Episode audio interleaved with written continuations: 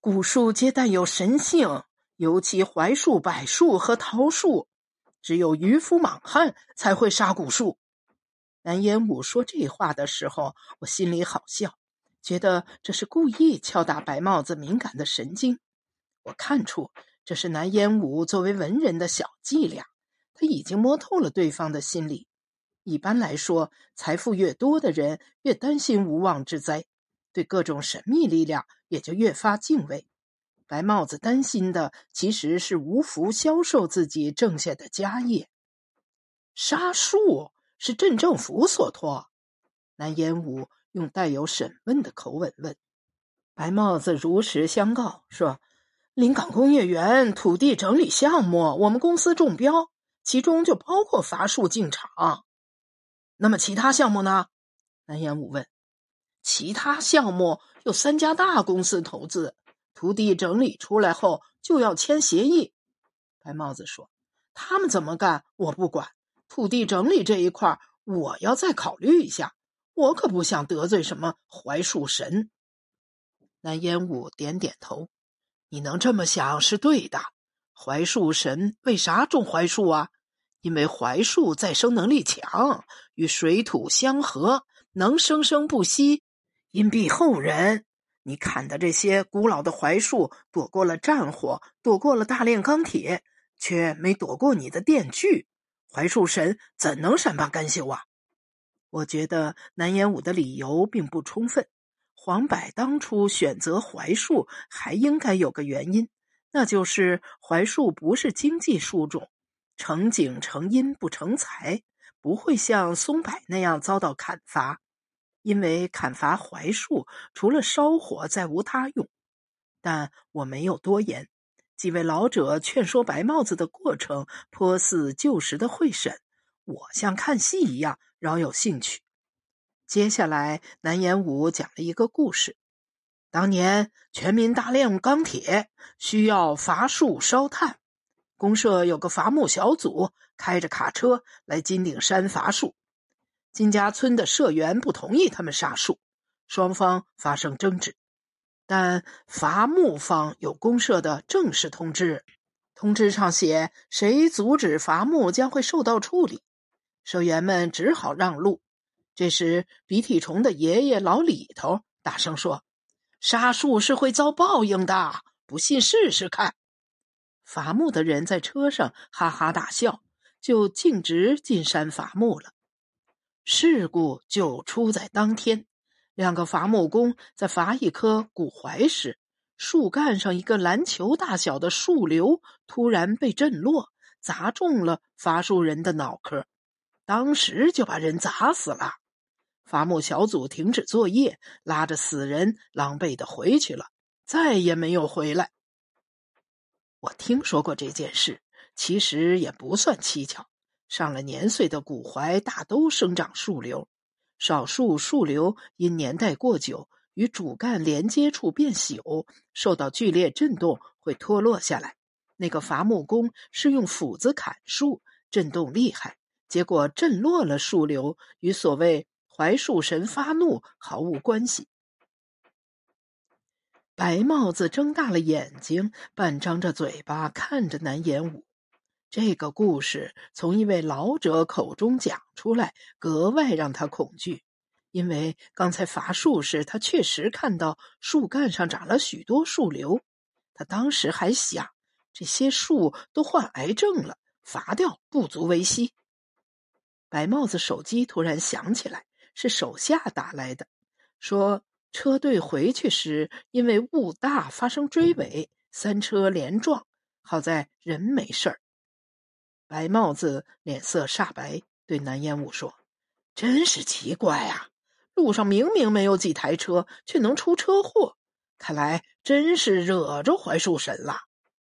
南先生，能不能把这张拓片卖给我呀？我回去供几天，请求槐树神原谅。”南烟雾道：“你能临崖勒马，放下斧锯，相信槐树神会原谅你的。”佛家有句话叫“放下屠刀，立地成佛”。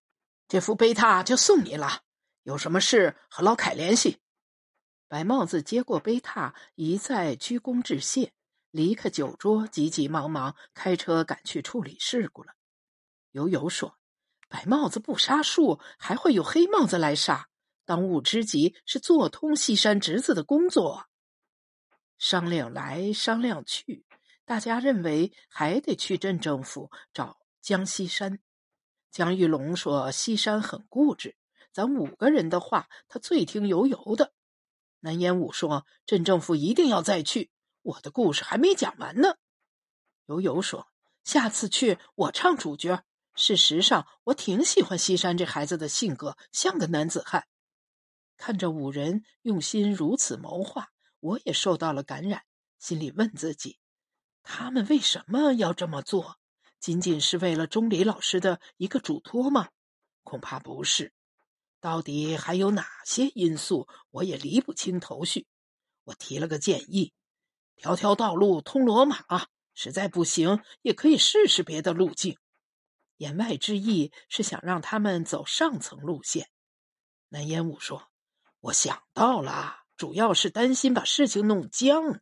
西山毕竟是咱们的侄子，是金家村出去的干部，咱们做的事最后还要交给他们。他们要是拧着来，谁去往下传呢？”有了白帽子这个插曲，午饭多了些话题。尽管重建真武庙有难度，但大家想法一致，这事理应做好。毕竟都是年过花甲之人，相聚虽然高兴，但饮酒不多。饭后，南烟武提议到村子里转转，大家表示赞同。老凯用塑料袋包了几块猪骨头，提在手里。这是我第一次与金家村密切接触。村子整体感觉像一幅旧画，红砖瓦房间或保留着一些清代和民国时期风格的传统民居，只是大多数都院门紧锁。每个紧锁的院子都是柿树或枣树从爬满藤萝的墙头探出枝叶来。因为年久失修，许多青砖门楼拱角破损，瓦当脱落，修缮已经迫在眉睫。在一处上锁的黑色木门前，我看到了一条蜷在门前睡觉的黄狗。门锁已经生锈，说明主人已离家很久。老凯说：“这家人出去做生意了，黄狗没法带走，就留下来，天天在门前趴着。”黄狗大概听到了老凯的说话，起身摇着尾巴走过来，与老凯很亲。老凯走到墙角，将包着的猪骨头放到一个铁盆里，黄狗高兴地啃起来。蓝烟雾告诉我，屋主人离开时委托老凯照顾黄狗，老凯每天都来喂狗，特上心。村里有些冷清。街上好容易见到一个在槐树荫下乘凉的老人，老凯和游游却不认识。游游上前去问，一听是庄河口音，原来是游游公司的职工在村里租了房，将老人接来养老。蓝烟武问他是否喜欢这里，老人露出很大的豁牙说：“这屯子好啊，干净。”我知道“干净”这个词在庄河一带代表美和利落，也有好受的意思。南烟雾听到回答后，开心的笑了。悠悠在一边说：“村子是干净，就是那个大采石坑太扎眼。”我们来到村西河边，看到缓缓流淌的青云河，鼻涕虫感慨道：“小时候我到河里游泳，还被钟离老师打过屁股呢。”那时河水多清啊，水也是满满的，不像现在变成了一条青蛇了。南言武道：“钟离老师打你是对的，因为那年夏天二柱子溺水而亡。民间有个说法，淹死鬼只有抓到一个垫背的才会脱生。钟离老师怕你被二柱子拽了去。”悠悠说：“青云河在雨季水量还是很旺的。”是这条河成就了我的千亩稻花金。青云河两岸的稻田是辽南地区较早的稻田之一，就是这片稻田成就了真武庙里的六神之一的稻谷神。这是南烟武告诉我的。南烟武说，这片稻田很神奇，不要说稻谷，就是水田里的鲫鱼都不带腥味儿是难得的宝地。南烟武提议到钟离老师的老房子去看看。钟离老师的老宅尚在，南烟武想把它改造成一个小型私人纪念馆，因为张罗复建真武庙，此事还没来得及做。老宅里按钟离老师生前原样保存，平时由老凯负责照看。南延武说：“老凯就是钟离老师纪念馆第一任馆长，这事他要写进《六神全传》的跋里。”众人来到老宅，发现老宅院子里长出几棵碗口粗的槐树。老凯说：“他原本想清理一下，想想钟离老师那么喜欢槐树，忍不住就留下了。”大家看到院子里并无蒿草，门窗玻璃也完好，知道老凯在打理上用了心，都说留下这几棵自然生长的槐树不错，说不定这是槐树神对钟离老师的奖赏呢。要不铺着水泥方砖的地面上，怎么就会长出树来？而且还不是别的树。鼻涕虫盯着屋顶瓦楞间许多大大小小的。瓦松说：“这是好东西，年轻人都喜欢养，叫多肉。”聚会几天后，南烟雾在电话里告诉我，江玉龙悄悄与村里签了个改造采石坑的协议，将无偿把采石坑改造成一个人工湖。协议写着，人工湖完工后便转交村里。江玉龙要求村干部保密。有人问起，就说是村里争取的公益项目，但村干部还是偷偷告诉了南烟武。村干部说：“你们几个从金家村出去的人，几乎都给家乡做过事，就差江玉龙。江玉龙这回做了，你们五个就一般高了。”很快就有工程队带着钩机、铲车、混凝土管子来到金家村。从青云河铺了一条暗渠，通到金顶山下的采石坑，又清理了坑中的垃圾。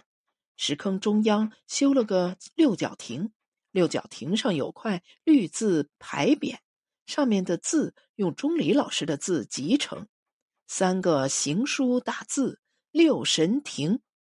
六神亭由曲桥与岸边相连，尽管没有水，但韵味已经具备。石坑周边安了铁艺栅栏，并栽满了蔷薇花。